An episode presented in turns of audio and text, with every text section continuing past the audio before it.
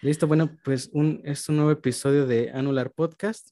En esta ocasión está con, con nosotros Dianitzia Palencia, eh, una persona a la que le tengo bastante admiración y que me da mucho gusto que, que pueda acompañarnos en este episodio porque hay muchas cosas que, que platicar y al final, pues como es el objetivo de, de este podcast o hasta hacia donde queremos llevarlo, es que todas, todas las personas que tienen algo interesante que contar, pues nos puedan eh, expresarlo y compartirlo para todos aquellos soñadores o, personas que, que, están todavía aún detenidas en, en, cumplir o materializar sus sueños. Wow. Entonces, Dianitzia, pues eh, bienvenida, muchas gracias. Y bueno, Al si, contrario. Si nos platicas un poco de, de ti, quién eres, y qué andas, y, y vamos platicando. Claro que sí, Ra, muchas gracias por la invitación qué bonito reencontrarnos después de este, que nos conocimos en la preparatoria, oye. En la prepa, sí, casi 20 años serán. Sí. Ya no, ni sé, no sé, hace poquitos, hace cinco, ay, hace, no, sé. no hace, como 15 años. Sí, bueno, 15 años que salimos, qué barbaridad. Sí, sí los tiempos eran muy, eran muy distintos en ese entonces qué bonito encontrarnos, qué bonito también saber de ti, de tu carrera, de lo que has hecho. Este, eso, eso, eso me encanta, me encanta este proyecto que me platicas, ¿no? Eh, me encanta, me encanta que me hayas invitado el día de hoy. Y, y pues sí, yo encantada de, de, estar aquí, de echar el chisme, ¿no? Y de, y de platicar un poco este, de, de mí, de, de, mi experiencia a lo mejor. Eh, yo entiendo, vamos a platicar ahora, digamos, como de este lado de, de en qué momento me volví loca y dejé el trabajo y me, y me metí este, de lleno a, a, jugar a ser artista, ¿no?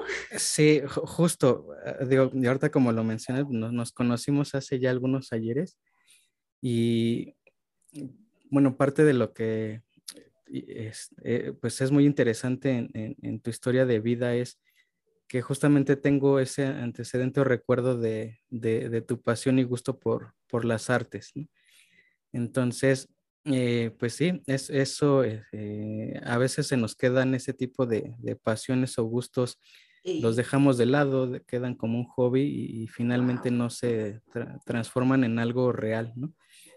Entonces, más allá de, la afición y, como observadores, ¿no? Muchas veces nos quedamos observando solamente cómo, cómo pasan, admiramos a, otras personas, vemos cómo lo desarrollan, pero no nos atrevemos, ¿no? Y creo que ahí es algo que la verdad eh, admiro mucho, respeto mucho y me parece gratificante ver, eh, pues, cómo, cómo tú llevaste a cabo ese, ese sueño y, que entiendo pues es algo en lo que finalmente no, no, se deja de trabajar, ¿no? No se cumple y ya se llega a la meta, ¿no? Ah, totalmente, sí, es verdad. Eh, pues fíjate, yo empecé, yo eh, desde, como dices, o sea, desde los 11 años me enamoré del teatro, me enamoré de la escritura. Me da muchísima risa porque ahí en, en la escuela donde íbamos había un maestro de, de español en la secundaria. Sí que nos puso un día a escuchar una canción de Oscar Chávez, este, que, que, era el, el, poema de la niña de Guatemala. Y yo escuché esa voz así tan grave y así tan de Oscar Chávez. Y yo la escuché y yo dije, ay, qué cosa más horrible. Por supuesto, ahora digo, ahora me arrepiento, ¿no? Ahora digo, por supuesto que yo puedo escribir mejor. Y, y, además yo en ese entonces era fan de jeans y esas cosas. Y me parecía la poesía más sublime del mundo. Entonces yo, ahí fue que me animé y dije, yo puedo escribir mejor, ¿no? Entonces sí empecé a escribir. Me metí al taller de teatro de la escuela y pues ahí estábamos haciendo nuestras obras y así. Y, y curiosamente, no sé por qué me tocó un maestro que era así súper amante de, de, Lorca, del teatro de Lorca, y nos presentó, ¿no? Así nos puso a leer cosas de Lorca, etcétera, y yo quedé fascinada con él. Sí. Y luego en la preparatoria, por azares de la vida, seguíamos con Lorca, entonces yo estaba como muy, muy enamorada de, de su teatro, de su poesía. Pero llegó el momento de elegir carrera, como bien dices. Ajá. Y me acuerdo que fui a un. a, a estas ferias de universidades Y fui, y fui me paré, era, la organizaba la UNAM, y fui y me paré al, al, pues al stand de, el, de, teatro, ¿no? Y entonces estaba hablando ahí el director de, de, la escuela, ¿no? Y le estaba dando, estaba explicando pues, eh, este, ¿cómo se llama el programa, el plan de estudios y todo eso? Y yo llegué tarde a la plática y entonces ya se van todos y yo me acerqué a él y le dije, oye, es que yo necesito un consejo. A mí me gusta muchísimo el teatro, me gusta mucho y, y, yo quiero saber si, si esto es para mí, o sea, ¿tú qué me dirías, no? Y entonces me vio y me dijo, mira, si tú estás dispuesta a vivir con un chocolate y un cigarro en la bolsa, por esto, esto es para ti. Y entonces yo, por supuesto que dije, no, Yo, yo, ni fumo. Y ya pensándolo bien, los chocolates, yo, yo no voy a vivir de chocolate, ¿no? Entonces, al final dije no, al final opté por mi siguiente opción. Un maestro muy sabio me dio el mejor consejo que profes de orientación vocacional que nadie nunca me dio y se lo agradezco infinitamente. Me dijo, Vianitzia, no hay carreras para todos.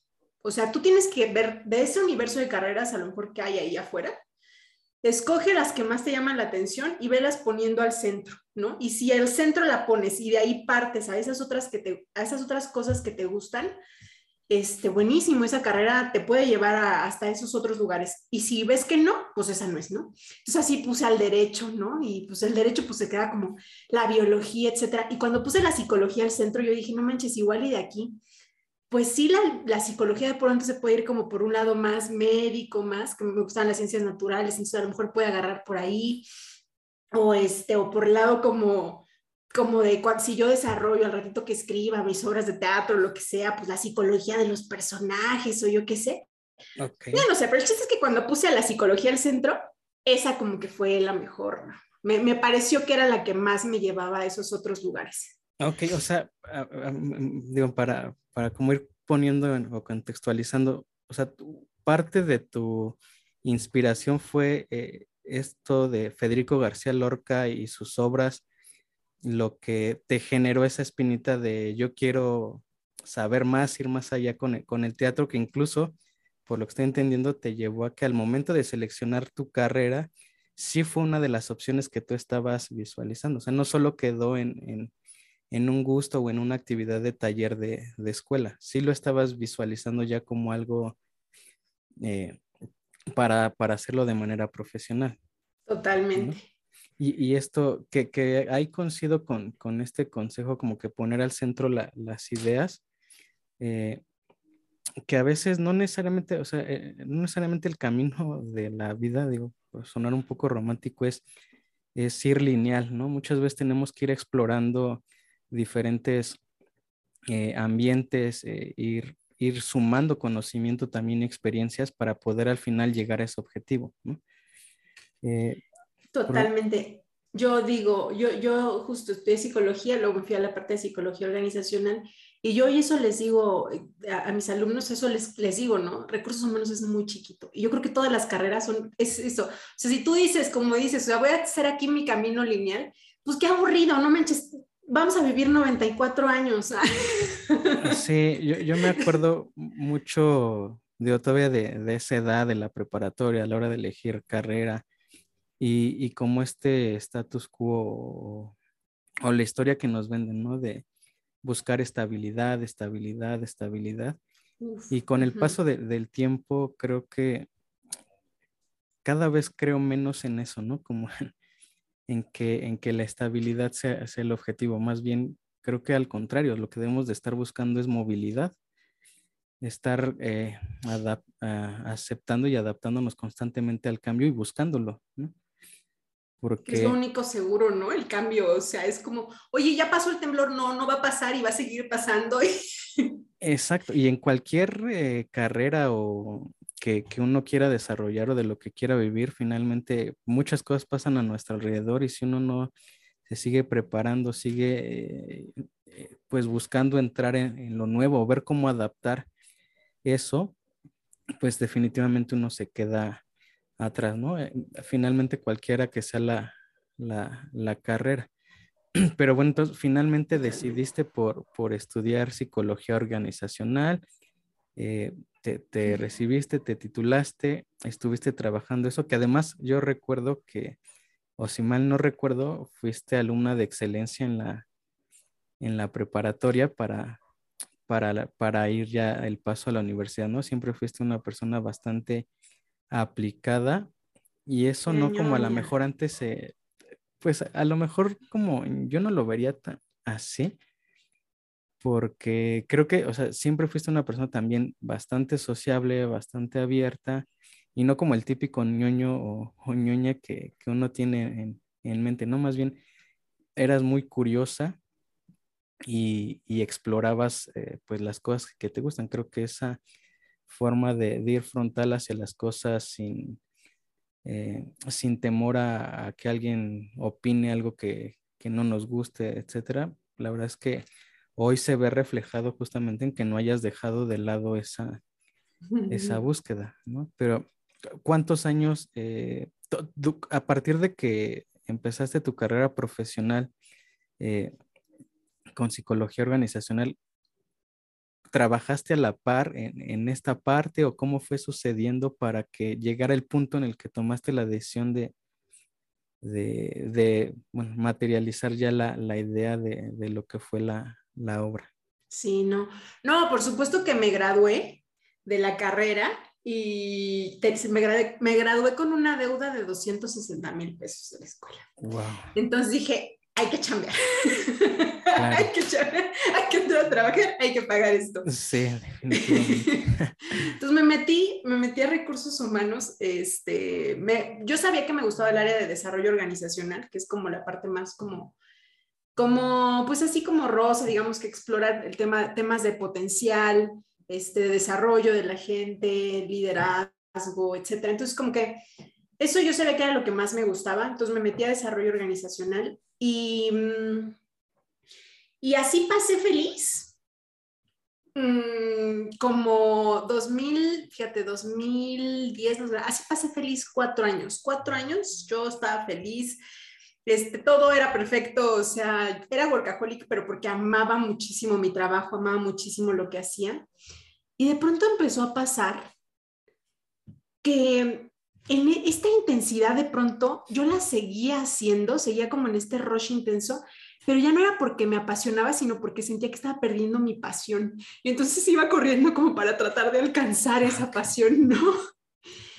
Y, mm, y luego, en 2014, este es el chisme, ¿eh? aquí okay. para sacarlas para En 2014 regresa a mi vida el niño que yo juraba así, el que yo decía, ese es el amor de mi vida, que aparte conocí en la escuela.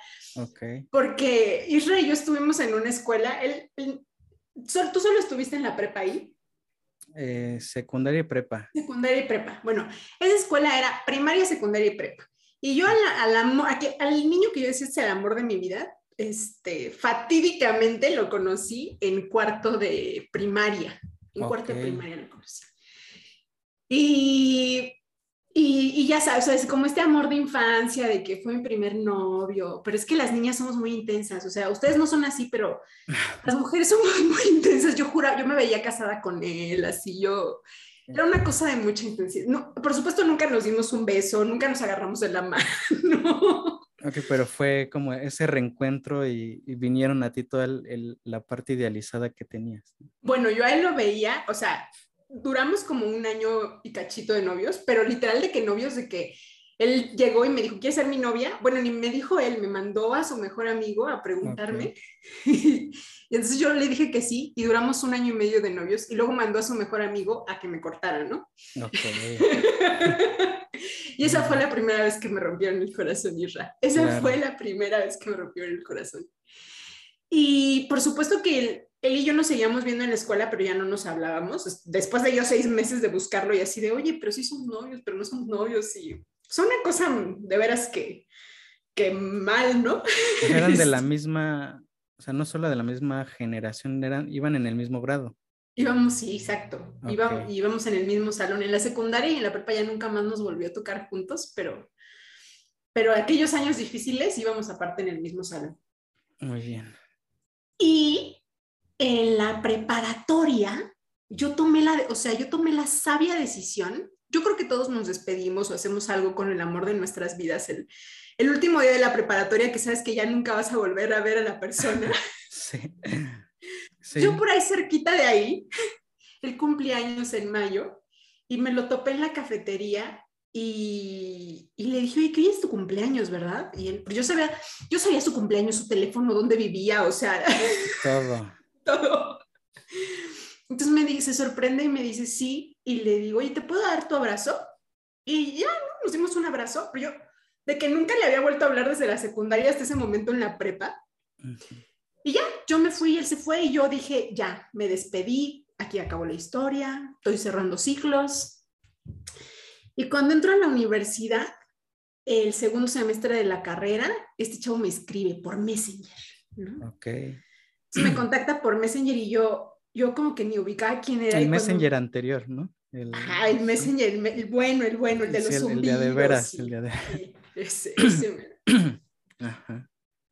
Y no, pues yo me emocioné. Yo tenía un novio y lo corté luego, luego, por, porque según yo este niño iba a llegar y no, no pasó nada. Ok.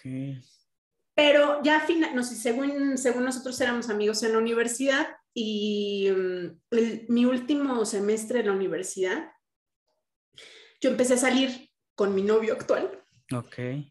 Y, o sea, ya 12 años ya llevamos, imagínate, empecé a salir con mi novio y este chavo como que se puso, como que en ese momento dijo, no, y se puso las pilas y a mí me tuvo así como en un dilema.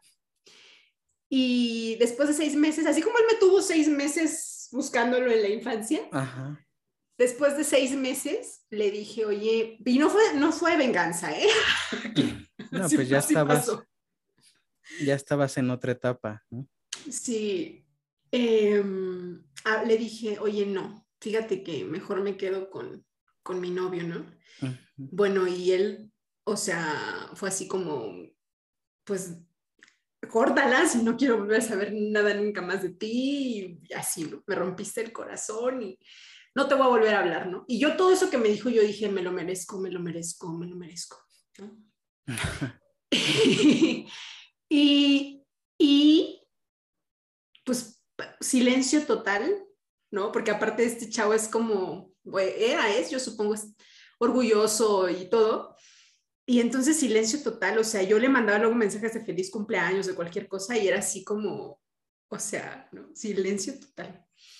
Y cuatro años después, cuando yo estoy trabajando, terminando de pagar mi deuda interminable de la escuela, ¿no? Y correteando este, mi pasión, ¿no? Que se me escapaba y que ya no me gustaba tanto recursos humanos, regresa a mi vida. Ok. Pero en ese, en ese momento, o sea, todavía esta- estaban en, en la, en la construcción de la historia, pero todavía no tenías en plan eh, la, La es- obra. la obra. No, es que de ahí salió todo. Este hombre regresa en 2014 y, y cuando regresa, igual así con un mensaje de Facebook, ¿no? Así, Ok. así de hola. Ya por Oye, el nuevo Messenger. Sí. Oye, ya pasaron cuatro años, ¿no? Y yo dije, o sea, si este chavo regresó es porque, o sea, se tragó su orgullo y quiere algo bien y yo le voy a entrar y vamos para algo bien y la realidad es que fue... O sea, pero en ese lapso llegó- no había interacción. O sea, se dejaron Nada. nuevamente de saber cada uno de, No, y, y, a- y aparte con el juramento de estás muerta para mí, Dianicia, o sea, no te voy a volver a hablar en toda mi vida. Ok. Y entonces cuando regresó yo dije, no, sí, este chavo ya, mira, se tragó su orgullo, etcétera, vamos a echarle ganas. Corté a mi novio Ok. y yo así salí con él. Y la cosa, o sea, duró un mes así de salir el, el fin de semana y, y me mandó a volar, ¿no? Eh, y entonces yo ahí fue que empecé, o sea, ju- justo retomé un texto que empecé a escribir en 2009, que según yo era un texto y según yo no sabía qué era, yo decía que era un, como parecía más literatura. En 2009 lo empecé a escribir y era justo para él. Y, y en ese inter fui a ver una obra eh, que se llama Cada vez nos despedimos mejor. Me llamó la atención el título, quién sabe por qué. Suena bien. Suena bien. Y fui, salí a Diego Luna, era un monólogo. Fui a verla y me encantó, así quedé encantada. Y yo dije, ¿quién escribió esto? Y mm, es un, un, director de teatro que se llama Alejandro Ricaño, que escribe, él dice que no, pero sí es como, escribe narraturgia, o sea, escribe como, como es, es la narraturgia es como la forma más barata de hacer teatro, y, pero lo hace muy bien.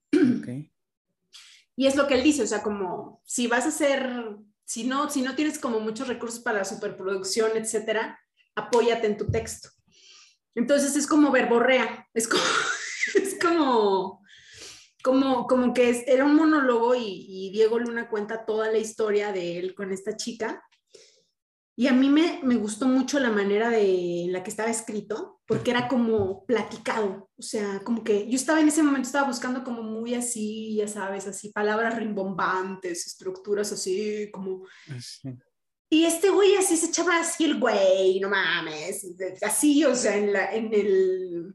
Te vas más como la poesía y más estructurado, ¿no? Pero por lo mismo estaba muy atorada. Ajá. Y entonces cuando dije, ¿y por qué no pruebo este estilo? Que es simplemente escribe como hablas. Ajá. Y eso me soltó. Entonces seguí escribiendo, escribiendo, escribiendo.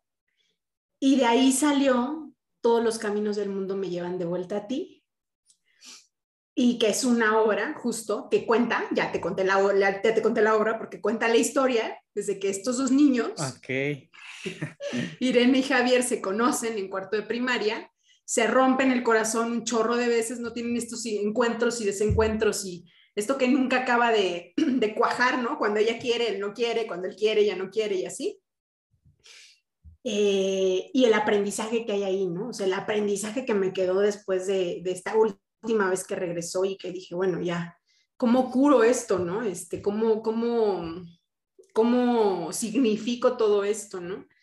Pero fue, por ejemplo, o sea, lo viste siempre como una asignatura pendiente, o sea, como un tema que, que tú pensabas que necesitabas vivirlo para ver si iba a funcionar o, o no, o, o, o, qué fue lo que, lo que te llevaba a eso, ¿no? digo, al final, pues siempre se reencontraban y todo eso, pero algo había ahí, ¿no? Sí.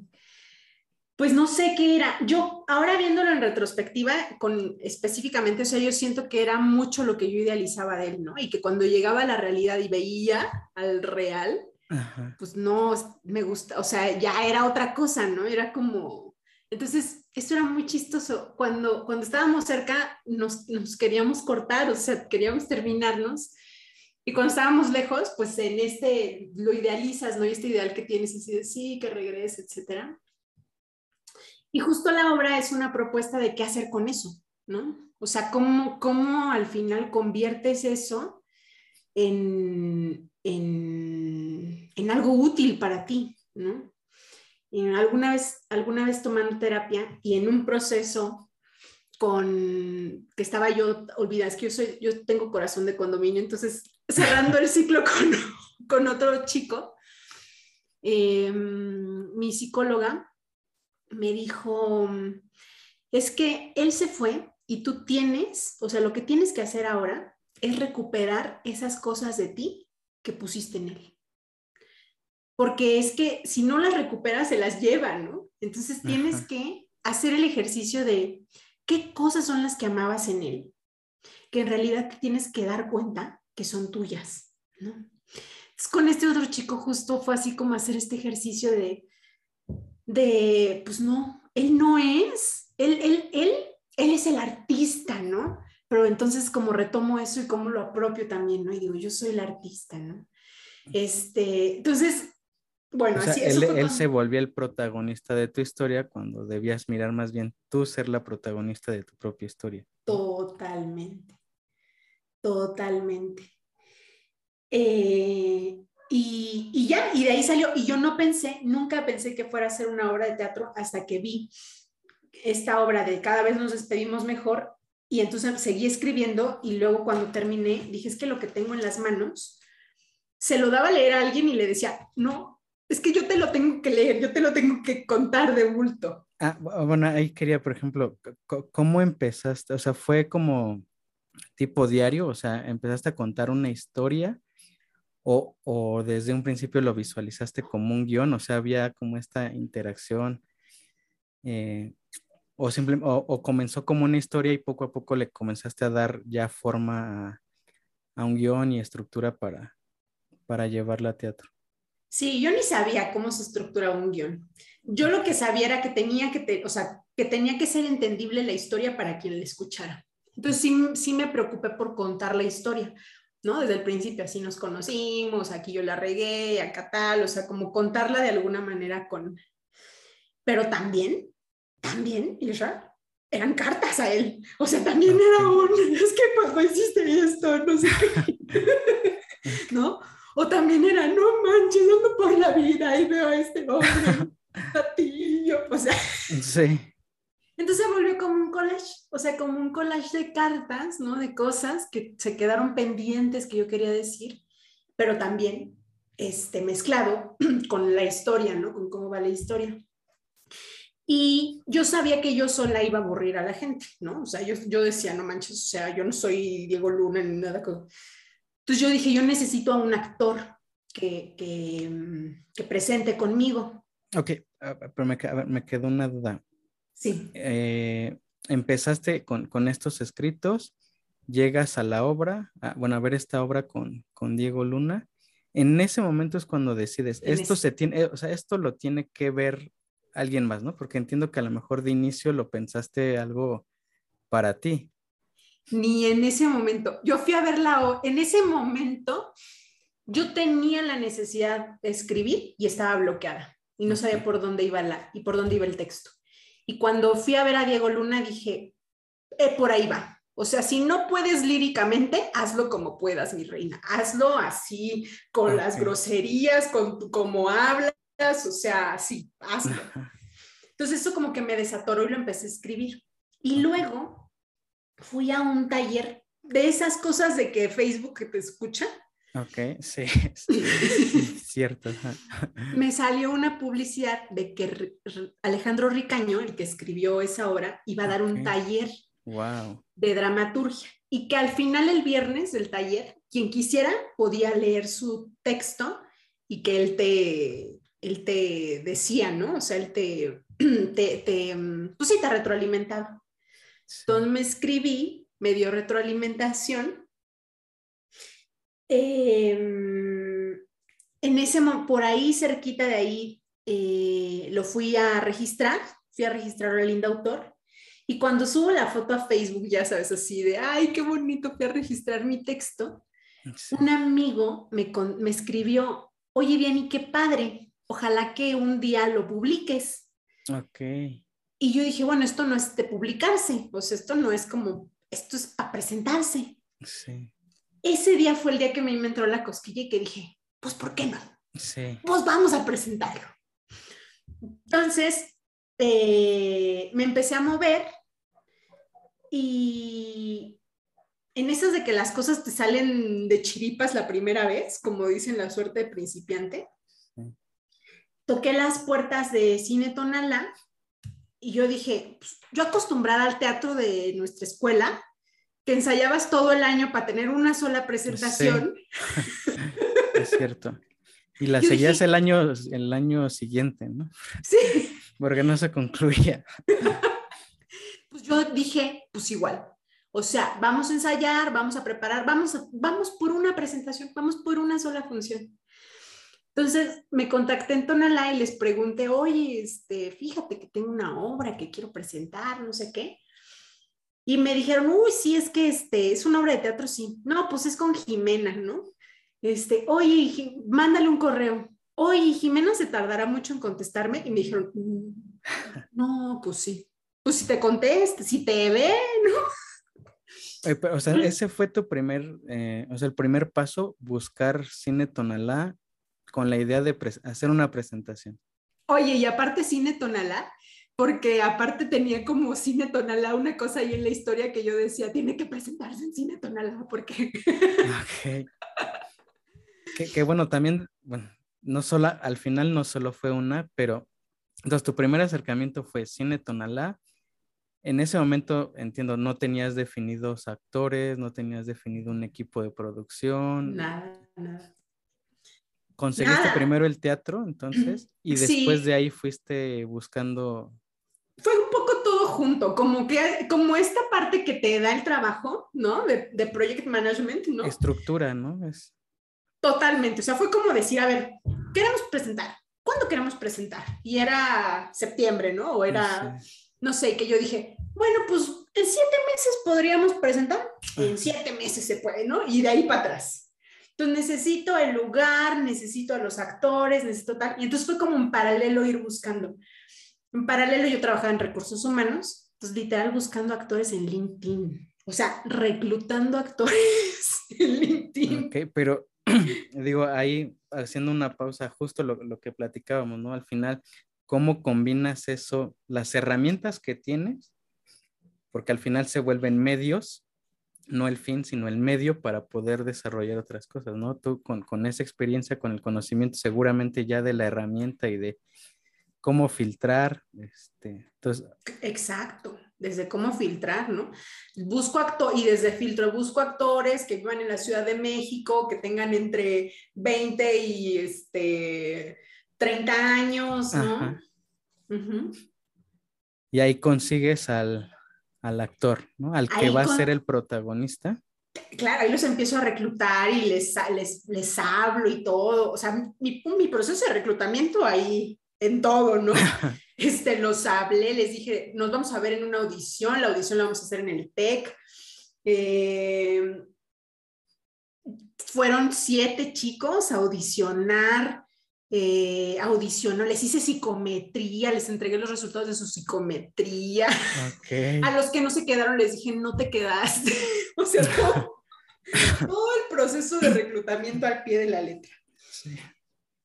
Y, y ahí cuando yo cuando, conocí a Alberto Collado, me, o sea, me enamoré de su, de su naturalidad, de él como ser humano es, es muy, es una persona muy noble, muy entregado, quedaba perfecto con el, con el personaje. O sea, no, no hay nadie como él, o sea, para, para, representar al, al, Javier de mi historia, no, no hay nadie como, como Alberto. ¿E-, ¿Él fue parte de, de esas personas que audicionaron o, o, de pronto lo viste y dijiste, es él? O sea, sí fue parte de... Sí, es que mira, cuando tú reclutas, reclutas desde que estás hablando por teléfono, ¿no? Entonces, desde que el que te dice, ay, sí, pero nunca te contesta y esas cosas, dices, bueno, igual y no le, no le va a interesar tanto, igual y... Y Alberto desde el principio, aparte tengo que reconocer que el primer filtro que la edad, etcétera, lo ves y dices, está guapetón, ¿no? Este, porque pues también tenía que cumplir como este, es que es el príncipe azul de la... sí, porque al final de cuentas en la historia, pues la Irene lo idealizaba, lo ¿no? idealiza, lo, es el príncipe azul. Un altar. Total, tenía que estar guapo. Y entonces yo cuando lo vi y me contestó, yo dije, es que este chavo me late porque está guapo y este, y, y, cuando, y, cuando me contestó tan, con tanta amabilidad y con tanta disposición, yo dije, ojalá que, ojalá que sea bueno, ojalá que sea él. Y cuando fue y audicionó, dijimos, no manches, es él. Y, y con él, y curioso con él, como yo nada más tenía el texto, Irra, y la, la intuición de lo que quería hacer, y la bendición de mis maestros de teatro de la prepa, ¿no? Con él fue tan generoso que, que, yo, le, yo le iba diciendo, mira, lo que yo me imagino es tal, tal, tal, y, le, y sí le dije, nosotros vamos a dirigirnos a nosotros mismos. Entonces, él, él, aportó tantísimas ideas, o sea, además de que como actor le dio un toque impresionante al, al, a su papel, aportó tantísimas ideas de qué podíamos hacer, cómo lo podíamos hacer, ¿no? Con su experiencia como actor, ¿no? Y con su visión también, que no manches, o sea, hicimos un súper equipo, un súper equipo. Metimos también, éramos, éramos cuatro, el de audio, el de escenografía, eh, él y yo, y los cuatro haciendo labor de dirección, metidos, o sea, como cuidando y arropando el proyecto, dando ideas todos. Oye, si aquí le hacemos así, oye, si aquí le hacemos así. Y hay una cosa, hay una película que se llama Eterno Resplandor de una mente sin recuerdos. Claro, con Jim Carrey. Esa película. Esa película, yo no sabía, pero el, pero el, director le dijo a, a Jim Carrey, todo el tiempo le decía, esto es un drama, esto es un drama. Y todo el tiempo le decía a Kate Winslet, esto es una comedia, o sea, tienes que disfrutar, lo tienes que disfrutar, te tienes que divertir. Entonces ves a los dos y claro que ves a Jim Carrey sufriendo y a ella, ¿no? Como en este tono juguetón. Pues nuestras personalidades, eso pasó. Alberto todo el tiempo le daba como esta frescura, este tono juguetón, etcétera. Y yo, clavada aparte, porque es que mi corazoncito traía el, traía el tono dramático. Entonces hizo tan bonito este mix, como este juego entre los dos, ¿no? Había mucha inocencia y este, mucho de la infancia como que nos conectó mucho a los dos. Entonces fue algo muy bonito. Lo empezamos a difundir en Facebook.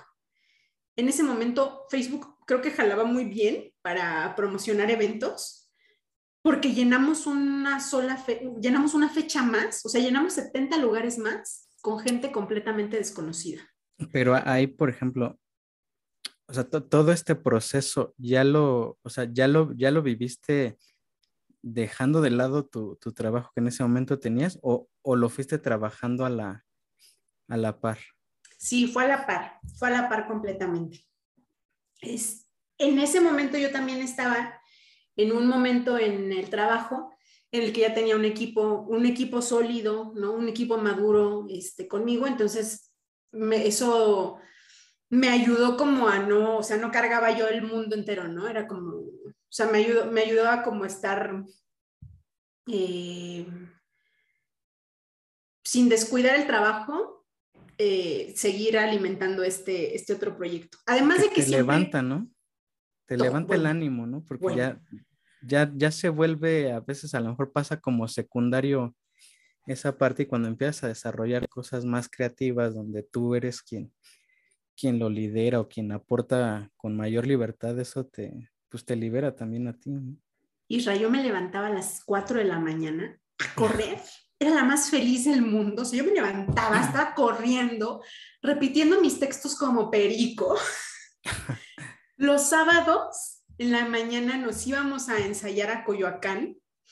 Allí montábamos, ensayábamos todo. Y era, o sea, yo era la más feliz de la vida, ¿no? En, ese proceso.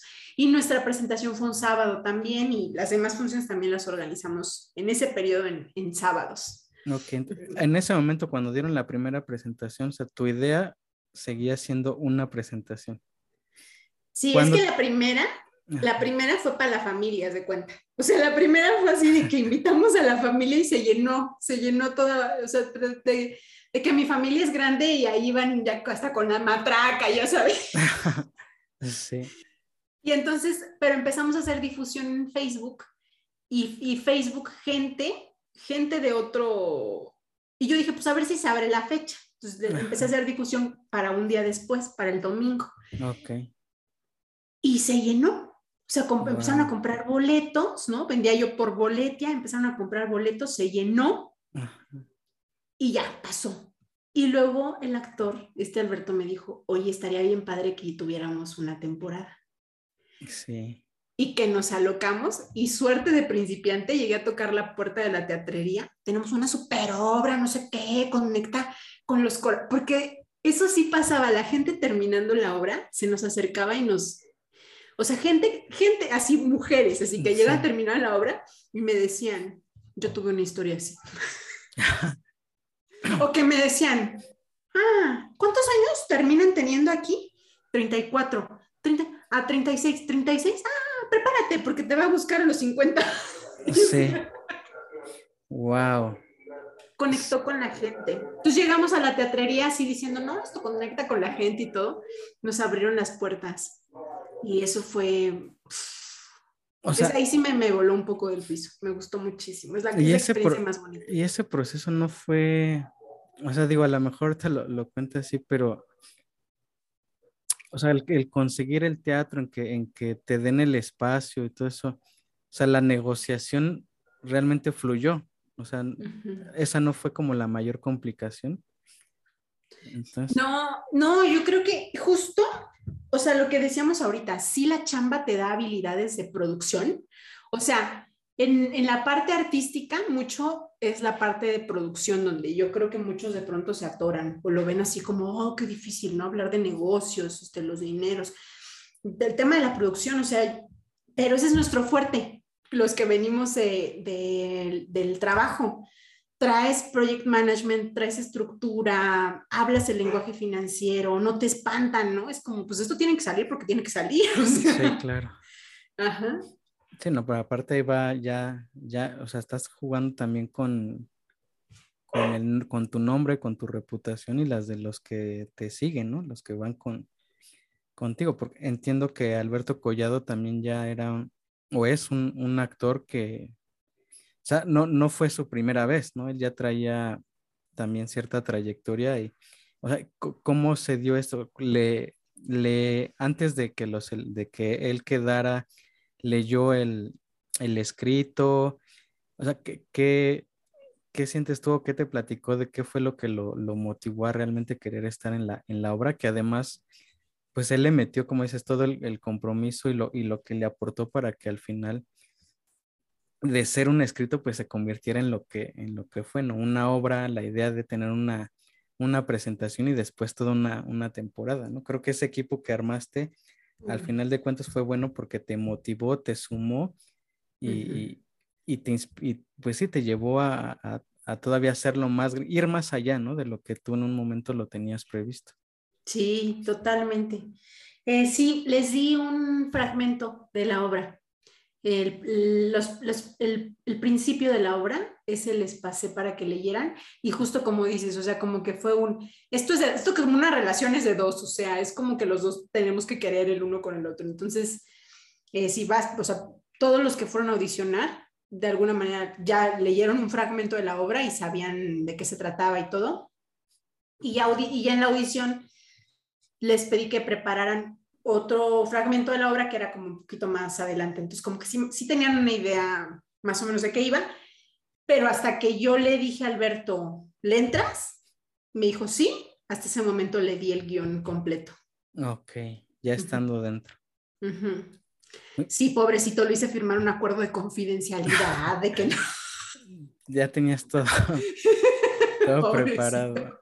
Oye, ¿cómo, eh, o sea, pues no, debe ser fácil. O sea, ¿cuál fue la mayor complejidad de, eh, de, poder llegar a eso, a montar la, obra, a lidiar con el equipo? Porque no siempre es así eh, tan bonito, ¿no? Me imagino que hubo también situaciones, eh, sobre todo a nivel personal es lo más complejo que a veces uno puede, tiene, tiene que, que, lidiar y sobre todo cuando, cuando emprende, ¿no? Porque pues, al final es como tu bebé, ¿no?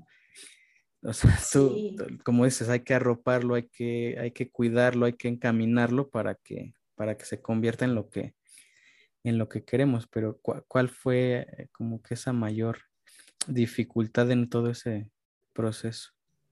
Pues mira, el, el, el llevarnos como equipo, todo, todo, todo ese proceso de construcción de la obra, todo ese proceso, las presentaciones, las funciones, todo fue miel sobre hojuelas. O sea, fue una cosa así, o sea, fue miel sobre hojuelas.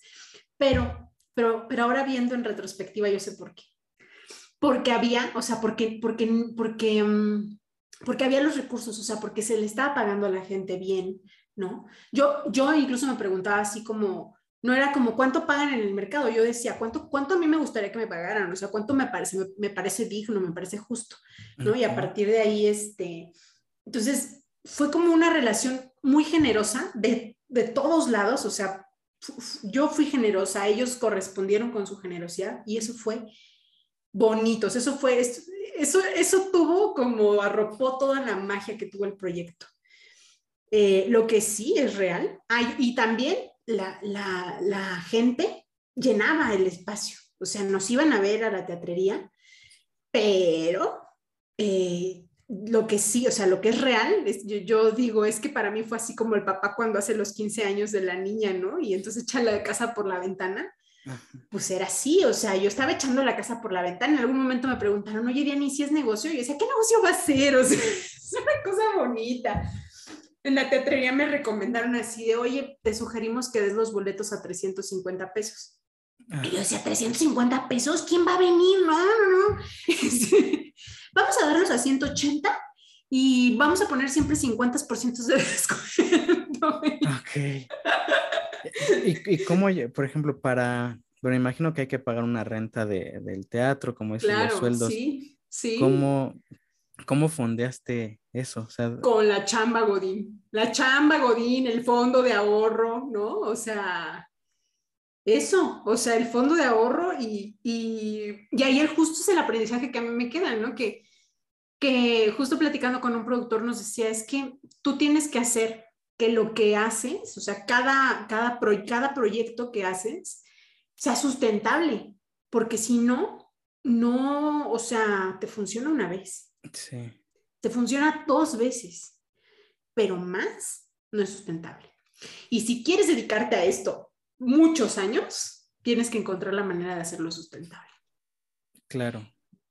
Pero, bueno, justo, justo esto que comentas, creo que entonces sí es como parte, digo, sobre todo también como te comentaba, de, del mensaje cuando uno decide emprender. Entonces, no necesariamente tiene que ser como, o sea, cierro y corto todo lazo con, con otra cosa, sino como lo comentaba, ¿no? Y, que es algo que en lo que creo, tienes que aprovechar y utilizar también, por decirlo, el, dinero como un medio, ¿no? Eh, que al final de cuentas te va a llevar a, a, lograr otras cosas. Si, si, con ese momento era tu, tu trabajo, bueno, pues estaba financiando este, tus otros proyectos. ¿no? Y al final, ¿en qué momento decides eh, ya dar fin o, o terminarla con, con, esta parte Godín? ¿Y, ¿Y, qué sigue, no? ¿Cuál fue? ¿Termina la, la obra y ahí tomas la decisión? o, o cómo, cómo, llegas a ese punto y, y, qué sigue?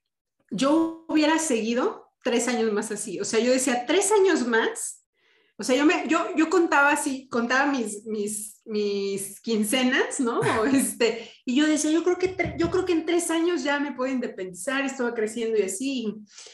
Y eh, yo me salí de, de, donde estaba trabajando porque fue mi primer trabajo, duré siete años ahí, entonces yo decía, le decía a mi jefe, quiero volar, quiero conocer otras cosas, etc. Me fui a trabajar a una consultora al World Trade Center, no me gustó, este, para empezar, porque yo vivo en el norte y iba hora y media sí. de ida y hora y media de regreso, una, una cosa muy fea. Y, y en ese, pero en, en ese momento estábamos con, con, las funciones, con la temporada, estábamos en la teatrería, los miércoles, en la noche. Y, y, mi jefe dejó de trabajar en donde estaba y se cambió a trabajar a Aguascalientes. Okay. Y me dijo, Dian, ¿te vienes? Y le dije, sí, sí me voy. Déjame terminar, déjame terminar mi temporada. Yo termino mi temporada en junio y me voy contigo.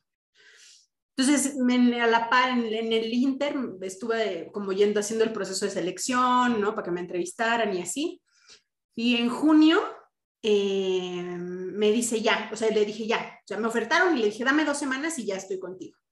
Me fui a Aguascalientes y el gusto en Aguascalientes me duró, me duró dos meses a lo mucho, dos meses a lo mucho. Ok. Porque junio, julio, agosto. En agosto nos hablan, ¿no? Le hablan al director de la planta, este, le hablan a mi jefe, al director de recursos humanos, me hablan a mí y dice que a una junta, ¿no? Subimos a la junta y nos dicen, bueno, pues muchas gracias por participar, ¿no? Y entonces así como, ¿qué? Y le dije a este chico así, déjame, déjame le aviso a mi jefe. Me dijo, no le, ni le avisa a tu jefe porque están las mismas que tú. Bueno, yo le estaba diciendo así, oye Paco. Wow. Y Paco me dijo, mira, firma lo que haya que firmar, este, no, o sea, no le hagamos de todos, etcétera. Entonces me liquidan y me acuerdo que yo le hablé a, le hablé a mi, a mi novio y le hablé a mi tía y les dije, oye, este, pues me acaban de liquidar, ¿no? Y mi tía me dice, que estás bromeando. Y yo, no, no estoy bromeando. Entonces, pues ya me voy a regresar. este, ahorita le hablo a, Charlie y este, ahorita me pongo de acuerdo con él. Eso creo que habrá sido un miércoles, un martes, quién sabe qué día habrá sido, pero el, el sábado él fue por mi aguas calientes, nos regresamos y en ese inter yo pensé, eh, ¿quiero seguir en recursos humanos o no? Entonces, cuando él llegó por mí, eh, le dije, oye, lo estoy pensando, esto es lo que he estado pensando y, mi respuesta ahorita es, ahorita no quiero seguir en recursos humanos. Bueno, claro, en ese momento yo con la liquidación, ¿no? Yo veía la liquidación, los tres meses de sueldo, yo, no, o sea, yo, yo con ese dinero terminé de pagar eh, pues todavía pendientes, de, deudas pendientes que tenía del teatro. Acabé de pagar las deudas que tenía pendientes, todavía dije, todavía me alcanza para vivir un año, ¿no? Así como si me organizo y todo. Y en ese inter empecé a escribir manifiesto.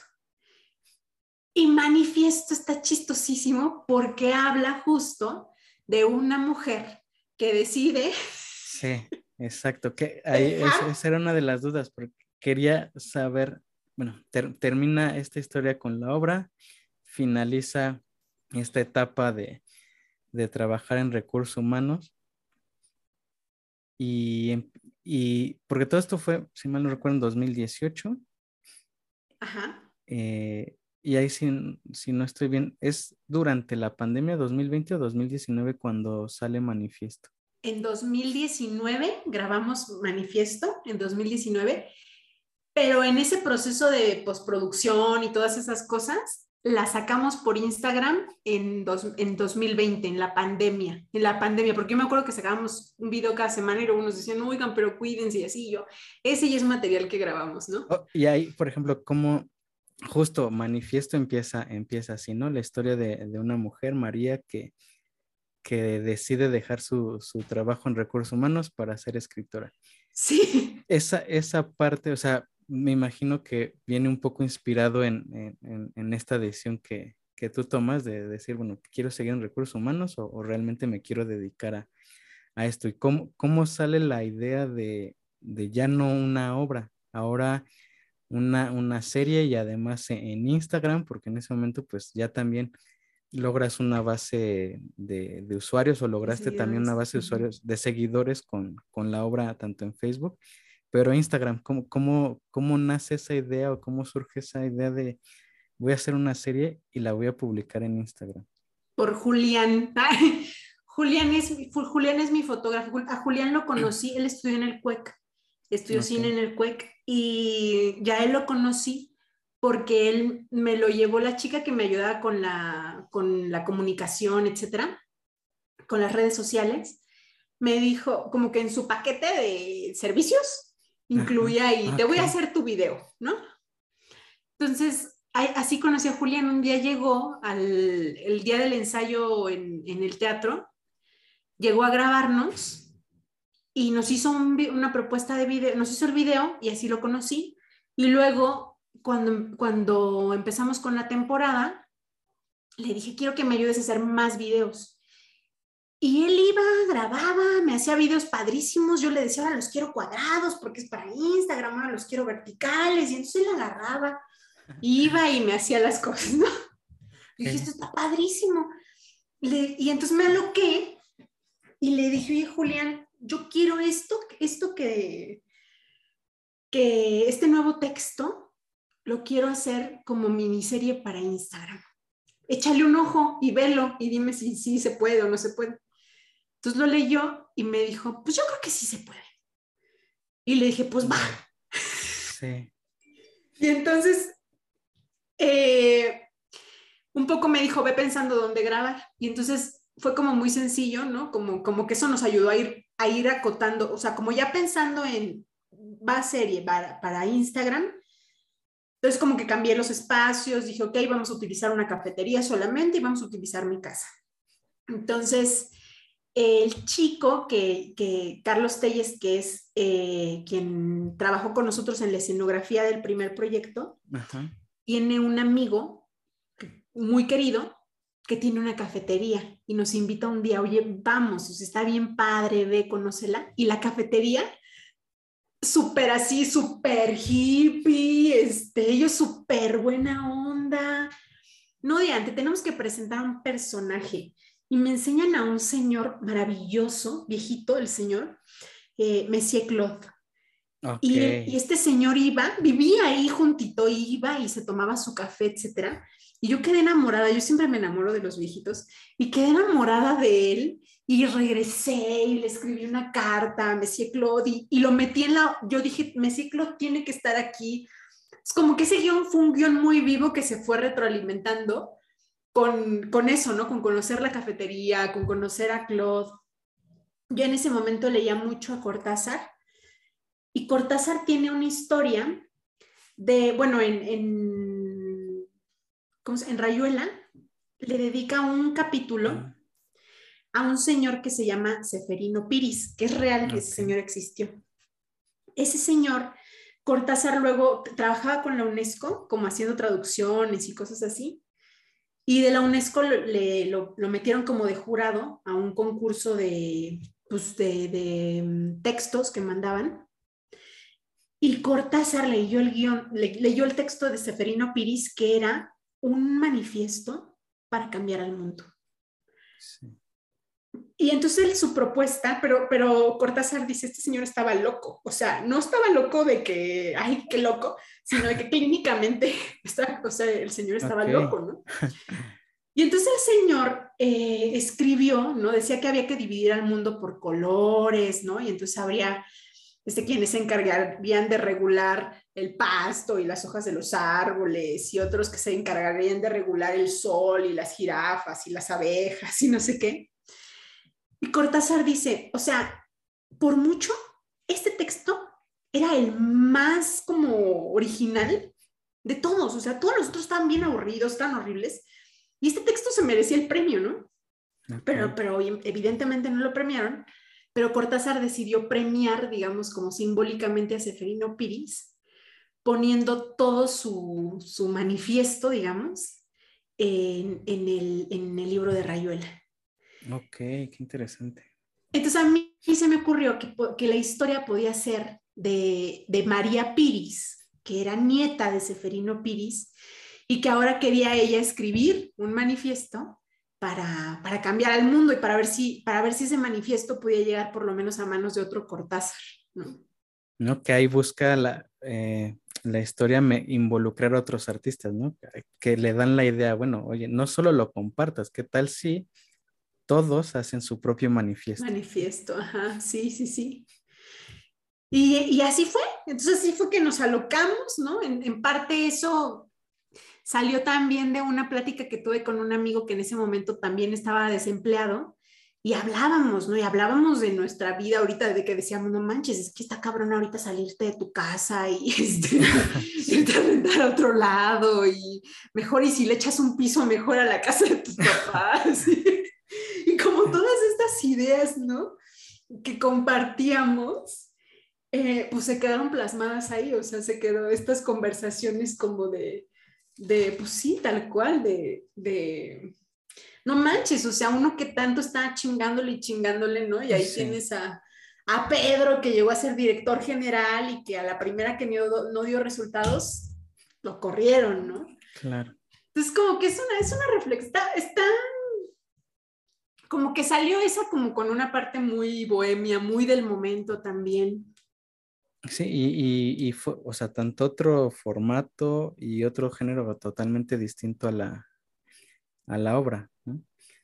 Me, imagino que ahí pues aprendiste mucho de, de, todo lo que, lo que te, te, sirve para y cómo poder expresar las ideas y lo que escribes. ¿Cómo sentiste que le fue a manifiesto eh, en Instagram? Creo que también está en YouTube. Sí, lo subimos a YouTube. En YouTube como que no tuvo tanto jale, pero en, pero en Instagram a mí me sorprendió. Un poco nosotros el planteamiento era, quizá estamos locos, ¿no? Y quizás se necesita estar locos para querer cambiar el mundo. Y quizá tenemos que volver a ser inocentes como los niños, ¿no? Como jugamos con esta idea o que damos con esta idea de la locura y el, pensamiento mágico de los niños, ¿no? Y la locura, ¿no?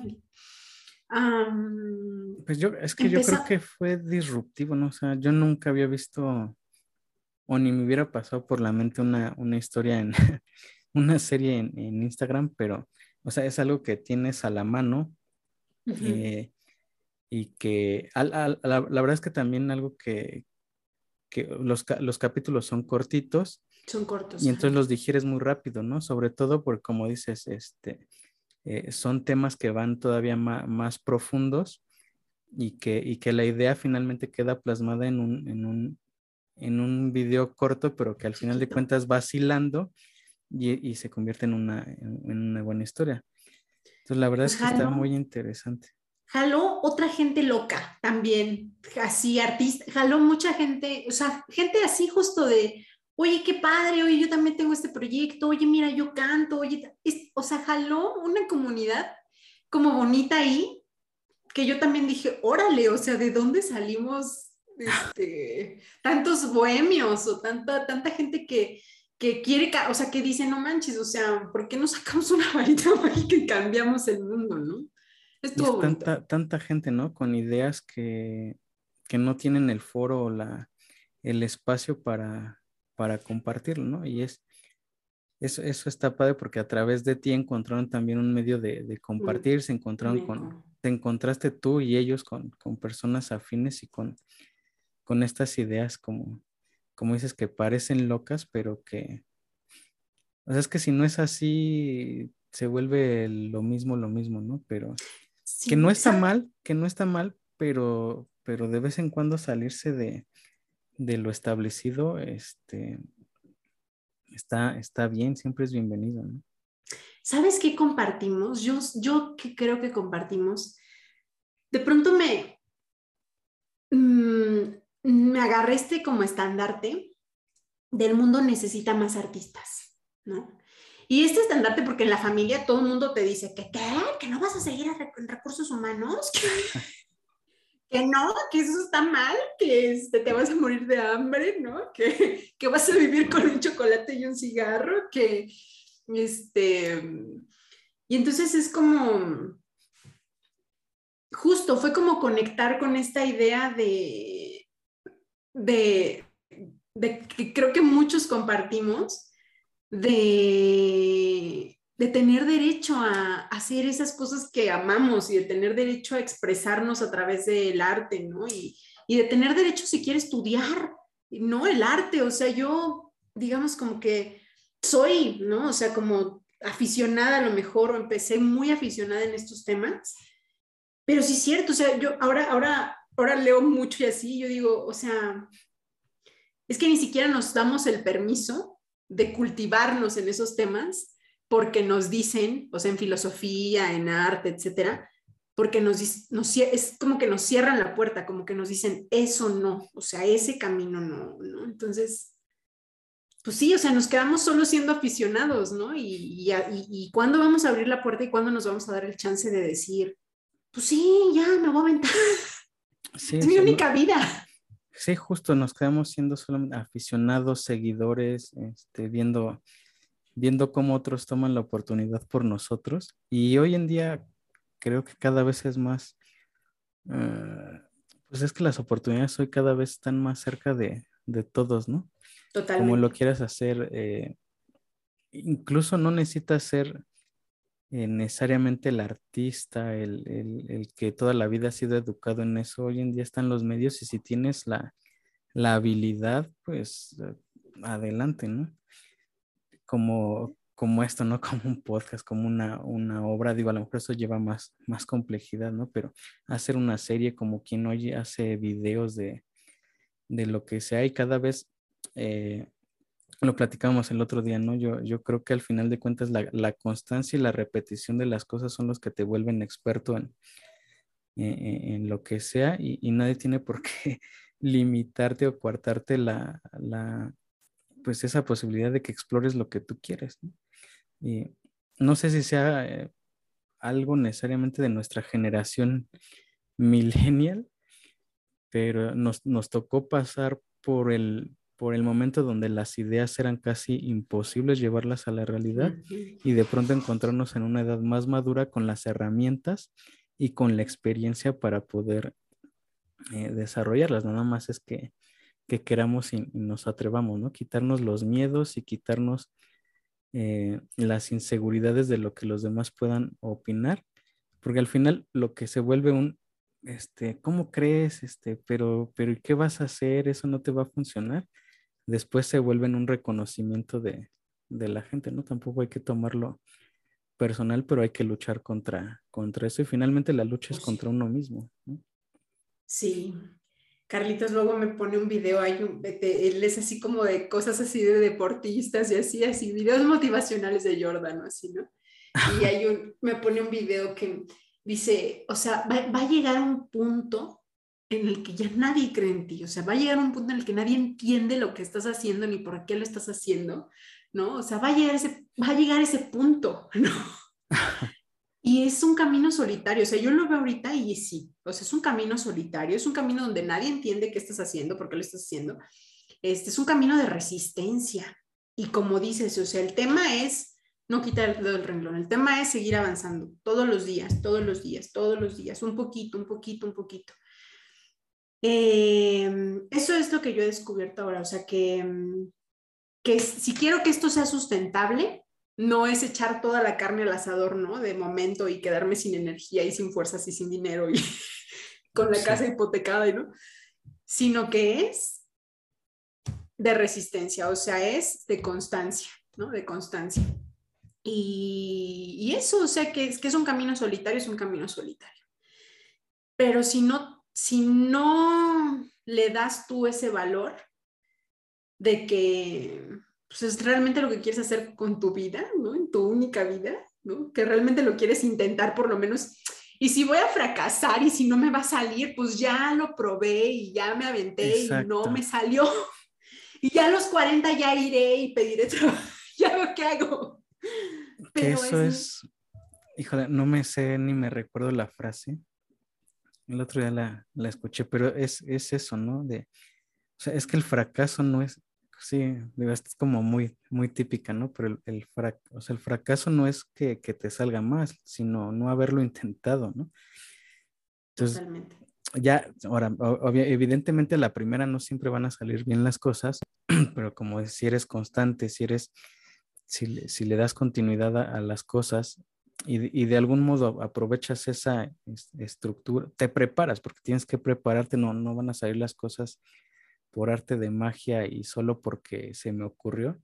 Si hay que prepararse, hay que ser constante, pero eventualmente lo vas a hacer bien y, mejor. y, la otra, y la otra es el equipo. Mencionabas, eh, es un camino muy solitario. A veces nos cuesta eh, como contarle las cosas o, apoyarnos de, de, otras personas, pero también de que tengamos esa aceptación de, las otras personas.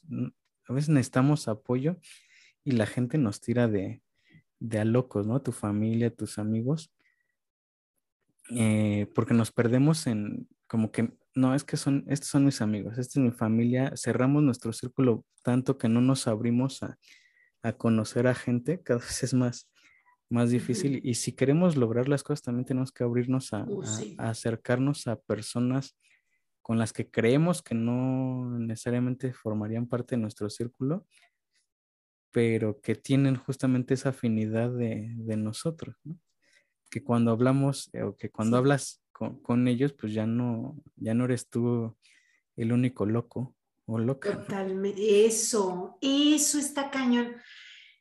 Yo, fíjate, ahorita que lo dices, qué, qué bonito lo dices y que, y yo lo siento, lo siento porque entré a un, me metí a un taller de guion.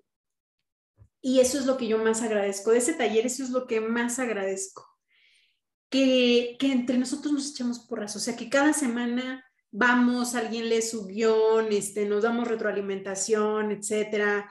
Eh, nos agendamos, ¿no? A mí me toca leer en un mes y entonces tienes la presión de no manches, es que dije que tengo que leer en un mes, entonces me tengo que apurar a escribir, etcétera es, literal así como grupos de ayuda, casi yo siento que estoy en un alcohólico anónimo. Ándale, sí, exacto. Pero sí es cierto, o sea, ese es rodearte de otras personas que están en el mismo camino que tú y ahí y, encontrar apoyo ahí y, y nos apoyamos todos ahí, sí es verdad. sí, es verdad. Yo lo que más agradezco de este grupo es eso.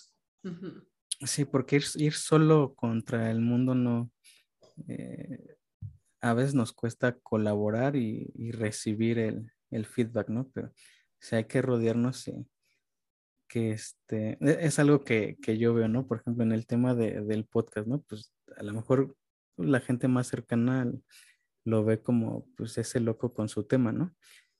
Pero justamente empiezas a buscar comunidad con, gente que sí que lo mismo, que, que, te apoya, que, también busca tu feedback, tienes que empezar a, involucrarte en esos círculos y a rodearte de, esa gente, porque de otro modo, o sea, de esas experiencias es como te vas retroalimentando, vas aprendiendo y vas, vas mejorando, ¿no? Si te quedas en, tu mismo círculo, no, no avanzas de, de ahí. Hay una, justo con esto que dices, hay esta idea justo de por los emprendedores, ¿no? Así de que luego dicen, no voy a compartir mi idea de negocio porque se la van a robar, ¿no? Y justo el, tema, o sea, la recomendación es, no, güey, compártela, compártela en cada oportunidad que tengas, porque esa idea no es perfecta y cada vez que la saques, alguien te va a retroalimentar y te va a decir y le va a sumar y Entonces, es más lo que ganas cuando mientras más la compartes, ¿no? Y mientras más va madurando más la idea cuando la compartes, que cuando por no me la vayan a robar, se queda, te la quedas, ¿no? Sí, oye, eh, ¿y cómo, cómo pasa manifiesto? Digo, cerrando un poquito. Sí. Este, también los temas, pasa, pasa manifiesto. Eh, los comentarios le va bien en, en Instagram. La verdad es que el formato a mí se me hizo bastante interesante. Pero de ahí viene la, pandemia.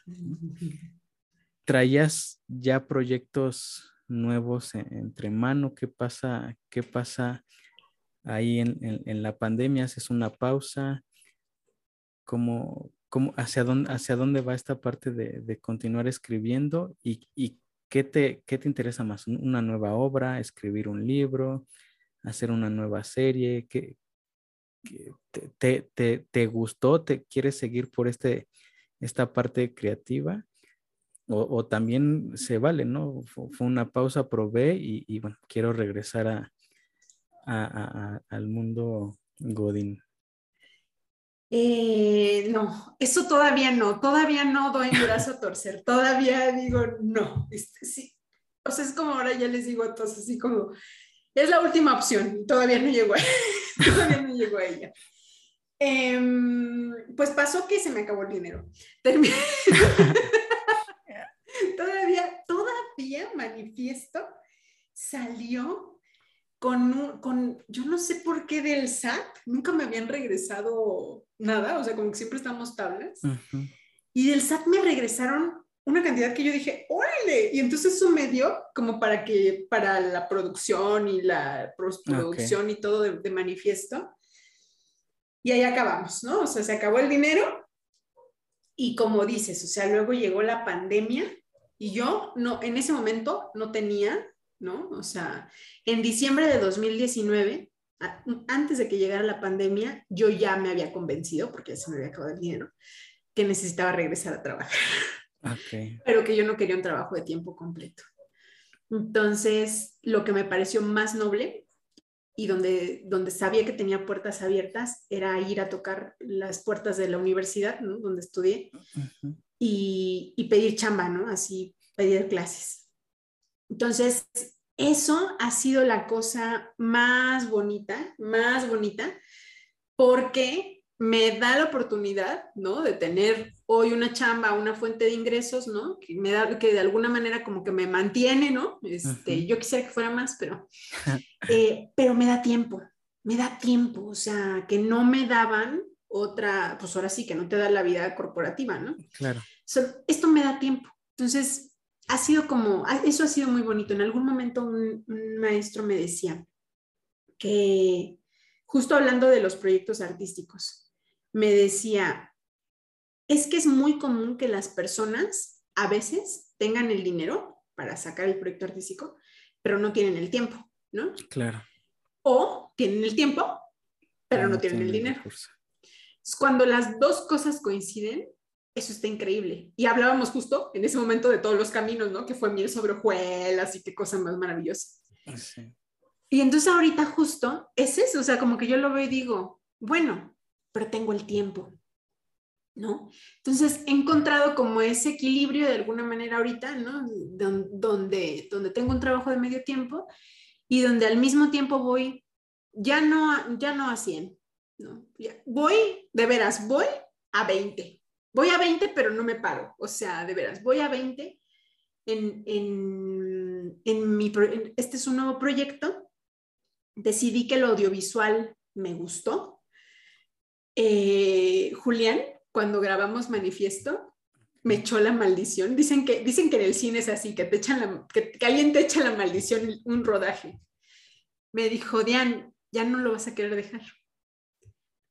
Y, y y ya no lo quise dejar, o sea, entonces ahorita estamos en eso, me metía con Michael Rowe, si, si, lo, si alguien está interesado como en temas de guion, de escritura, etcétera, él es maravilloso. De pronto abre, abre cursos abiertos de guion. Me metí a uno de sus cursos abiertos y tuve la suerte de que me dijera, quédate como en el taller permanente, ¿no? Que Julián dice que es mi secta. ok. Y entonces ahí es donde estamos ahora, este, estoy trabajando, en enero empecé a escribir un guion.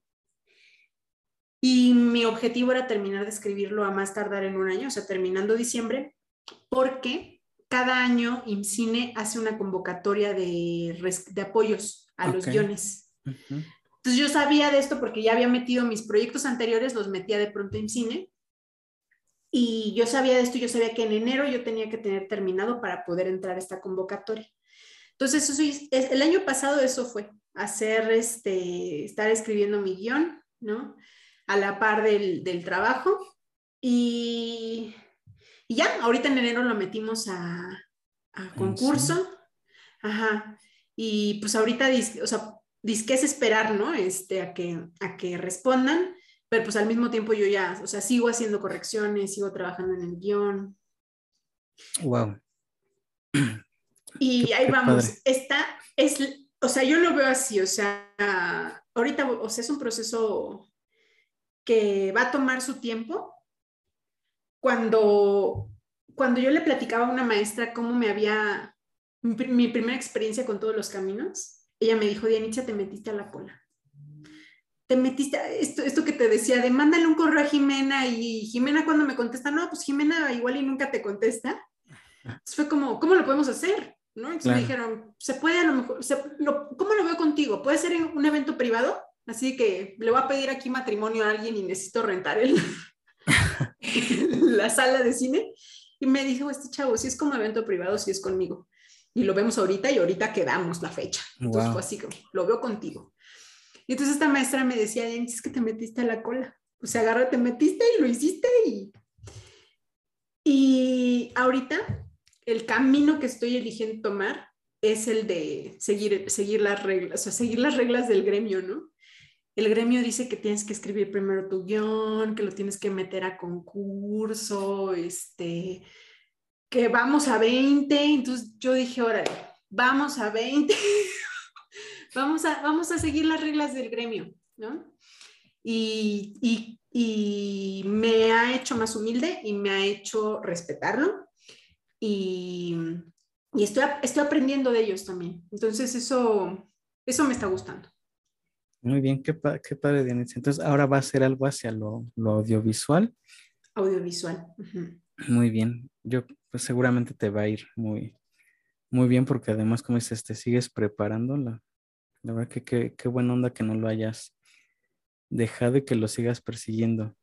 Pero también, bueno, yo ya también para, para mí me, queda muy, pues muy padre la, la, o sea, está muy, muy padre toda, toda tu historia, cómo, cómo llegaste a, a todo esto y cómo sigues construyendo sobre, sobre eso, ¿no? Te has topado con, con gente, como dices, que te ha venido a, a sumar, apoyar, encontraste el equilibrio. Ahora, este, como, eh, como profesora. y, pero sin dejar de lado el otro tema, ¿no? Al final de cuentas fue justamente tener ese equilibrio para tener el tiempo de dedicarle este, lo que se merece esta pasión que, que tienes, ¿no? Y una, una pregunta, ¿la persona que es el protagonista de la, de la obra la fue a ver? No. Supongo que sabe. Yo creo que sí. O sea, si en algún momento una sola vez en su vida se le ocurrió estoquearme, o es más, deja, ¿sabes qué? Sí supo, sí supo. Y supo porque aparte, o sea, es que teníamos amigos en común en Facebook, entonces los amigos en común compartían de pronto, este, o sea, seguro que, y aparte la obra se llama, pero es que este hombre era, era como, yo digo que tenía como, un alto sentido estético de cómo tenían que ser las relaciones y entonces él todo siempre era así como perfecto, o sea, como todo tenía que parecer cinematográfico, ¿no? Entonces, él en un día me regaló un libro y en ese libro, en la dedicatoria, eh, me escribió una parte de ese libro adentro y la dedicatoria decía, todos los caminos del mundo me llevan de vuelta a ti. Wow. Entonces, entonces, este, entonces yo creo que nomás del título yo digo que... Y luego por si no se acordaba, cuando nos reencontramos, yo le regalé otro libro y en la dedicatoria le contesté, mm, muchos años después, también a mí, todos los caminos del mundo me llevan de vuelta a ti. Vale, qué, qué padre este. Está bastante interesante. Se la perdió. Nadie, nadie lo va a querer así como yo lo quería. pues sí, se la, se la perdió. Ya, o sea, ya no lo, ya ni en Face ni nada ya. No, no, no, no. La última vez que se fue, ya se fue. O sea, la, la, última vez que se fue fue así como, o sea, esa vez, esa última vez que llegó un mes y se fue, este, nos escribimos en otro momento y me dijo dramáticamente, como siempre en nuestros encuentros, Em, ya no te puedo seguir escribiendo porque mi novia sabe de ti ah. y sabe lo mucho que significas para mí o significaste para mí, entonces ya no te puedo seguir escribiendo. Eso fue lo último que me dijo, eso es lo último que nos hemos dicho y espero no volver a... espero que no llegue nunca otra vez, así como 12 años es mucho tiempo o algo así. Para la temporada 2, ¿no? Y si regresa y hacemos otra obra, es con otro tono de mujeres empoderadas. Exacto. Muy bien, Diane. Pues listo, la verdad es que fue una plática muy, muy bonita. sobre todo quería que esta primera charla, pues justamente platicáramos sobre, sobre toda esta trayectoria y todo este camino que has tomado para, para convertir esa, esa pasión y ese gusto que, que tenías en, la prepa, en la, en la secundaria, pues hoy como lo ves ya en una realidad y, y ya y además ya buscando en algo, como tú dices, ya alineado a la industria, ya de manera mucho más profesional y siguiendo los pasos que hay que, que, hay que seguir. La verdad es que también eh, espero que, que, nos vuelvas a acompañar. Eh, claro que sí.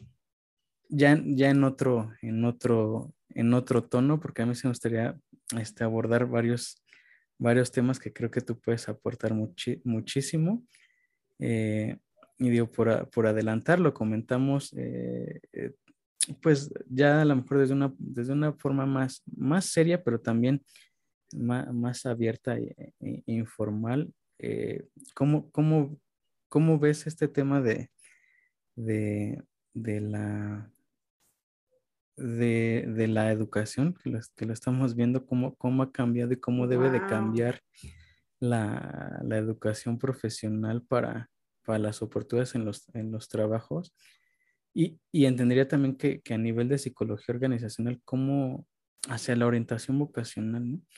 No necesariamente ya hoy en día el camino es, este, como, como te lo decía, ¿no? lineal y, y a ver la escuela y tengo una carrera y voy al trabajo la falta que, nos hace falta hacia, hacia que nos impulsen más al emprendimiento y cómo desde tu punto de vista también a nivel profesional y, desde el punto de vista educativo, cómo se debería también incluir pues el uso de las tecnologías, ¿no? Porque no todas las carreras lo, lo ponen y cómo, cómo puedes aprovecharte de, eso para, pues desde, desde, una carrera profesional, pues llevarlo a un, a un tema este, más, casual, ¿no? Como son la, el manejo de, la, de las redes. Totalmente. Uy, me encanta, todos los temas me encantan. ¿No? Y, y también, bueno, hay eh, esto que, que, has llevado de la lectura, eh, sé que, que, que o, o, al menos es mi, mi, percepción, que te gusta mucho el tema de la filosofía. Sí. Este, entonces hay, hay, hay, muchos temas, ¿no? Este, el tema de, de los miedos, las inseguridades. Eh, también el tema de las relaciones a veces es, es importante, ¿no? Muchos no sabemos cómo manejar las relaciones a nivel de psicología, cómo entender cuando estás en, un, en una situación que de plano no tiene solución y cómo salir de, de ello, ¿no? más todo lo que también tú este, tengas en, en, mente en otro tono más, más divertido, no, no tan, no tan Me encanta. Oye, como psicóloga, yo, yo no, yo no, yo creo que soy la peor consejera de la vida, yo por eso no doy consejos, este, pero nos aquí, aquí compartimos eh, nuestras locuras y nuestras, nuestros conflictos y, y, los podemos desmenuzar y eso me encanta. Y, esa es la idea, ¿no? Sin, este, no, no es una clínica y, y no es este, sin ser expertos de, de, de nada porque no, no, es, no es consulta pero, pero como dices, desde, desde nuestro punto de vista, porque es, es, eso es lo, lo, que te comento, a veces como así como, como te pasó con la obra, ¿no? Que hubo personas que, oye, yo me siento identificado con esa historia, yo tuve una historia muy similar y son las historias que pues la gente común ten, tenemos y que, y que no se cuentan, ¿no? Siempre, generalmente las historias que llegamos a ver son pues estas que son idealizadas, que, que viven en, en, cierto segmento y que al final de cuentas son más aspiracionales que, que, eh, que aterrizadas a la realidad. Sí, yo con mi guion justo, eh, cómo batallé en que me, en, en, de pronto en asesorías del guion me decían, es que se tienen que quedar juntos, ¿no? Se tienen que, es que se tienen que quedar juntos, no, no se quedaron juntos, no se quedaron juntos y por eso, eso es lo padre de la historia, ¿no? Ah, exacto. Ah, bueno, no, no tenía yo presente el, eh, el fin, aunque me lo, digo, lo entendía obviamente por, porque así finalizó la, la historia. historia. Claro. Sí, no, Pero no se podía este, Eso se está padre, ¿no? Porque no es- la típica historia romántica con el final Exacto. feliz, entre con el final feliz entre comillas, porque al final de cuentas eso no significa que la vida sigue, ¿no? Y generalmente nos quedamos con eso, en que la historia termina en que fueron felices para siempre. Exacto. Sí, no, si no, no, hombre. Sí, si no, si no, no hay, no hay aprendizaje ahí, no hay crecimiento, no hay realmente, ¿no? O sea, como.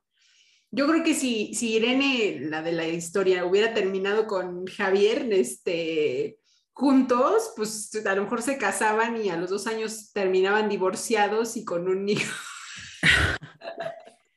Oye, y Está más bonito el final de no, no se quedaron juntos.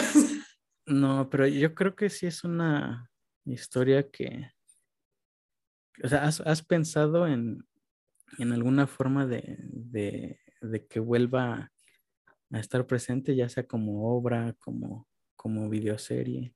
Sí, sí, tiene, eh, estoy, mm, tenía un guion para Instagram, o bueno, tengo un guion para Instagram, eh, mm, para igual hacerlo, esos era- iban a ser capítulos más o menos de cinco minutos y, y estábamos planeando cinco capítulos y ahí contábamos toda la historia. Eh, pero lo paré porque en algo, o sea, mm, hay, hay, hay una parte que nunca quedó clara con los hombres, perdón, pero eran, o sea, era una cosa así, o sea, los hombres que me dan retroalimentación, o sea, que me estaban ayudando, me estaban dando asesoría de guion, Ok. como que siempre salía el, pero es que ¿por qué ella no se avienta si ya este güey está aquí, no? Y era porque me rompieron el corazón cuando era niña. Y pues sí, pero eso ya pasó hace mucho, o sea, ¿no? Y es como, como que a mí me, me costaba mucho trabajo que entendieran lo importante que era para, para mi personaje femenino, el que le rompieron el corazón y que ella, si decía que sí, esta vez, la iban a tirar, o sea, la iban a, o iba a pasar un mes o tres meses porque ya conocemos al muchacho y, luego bye.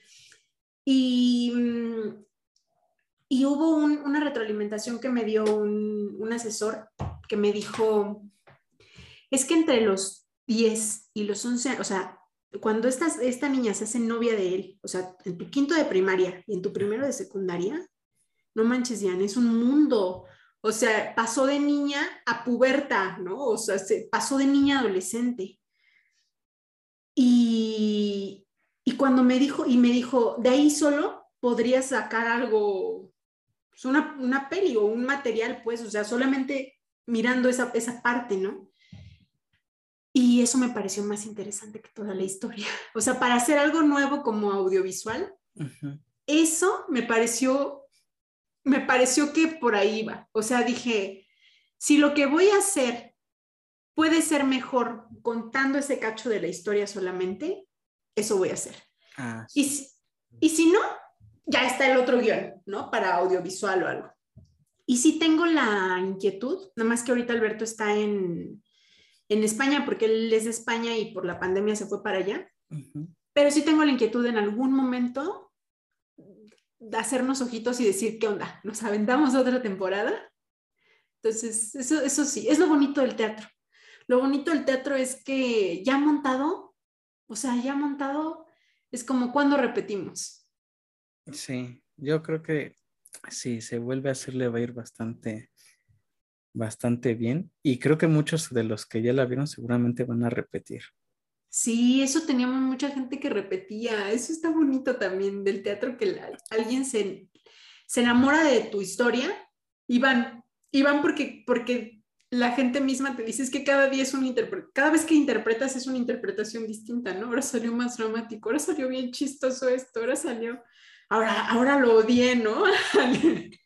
a, Javier o no, ahora sí te viste bien mensa, ¿no? O sea, como es la misma historia.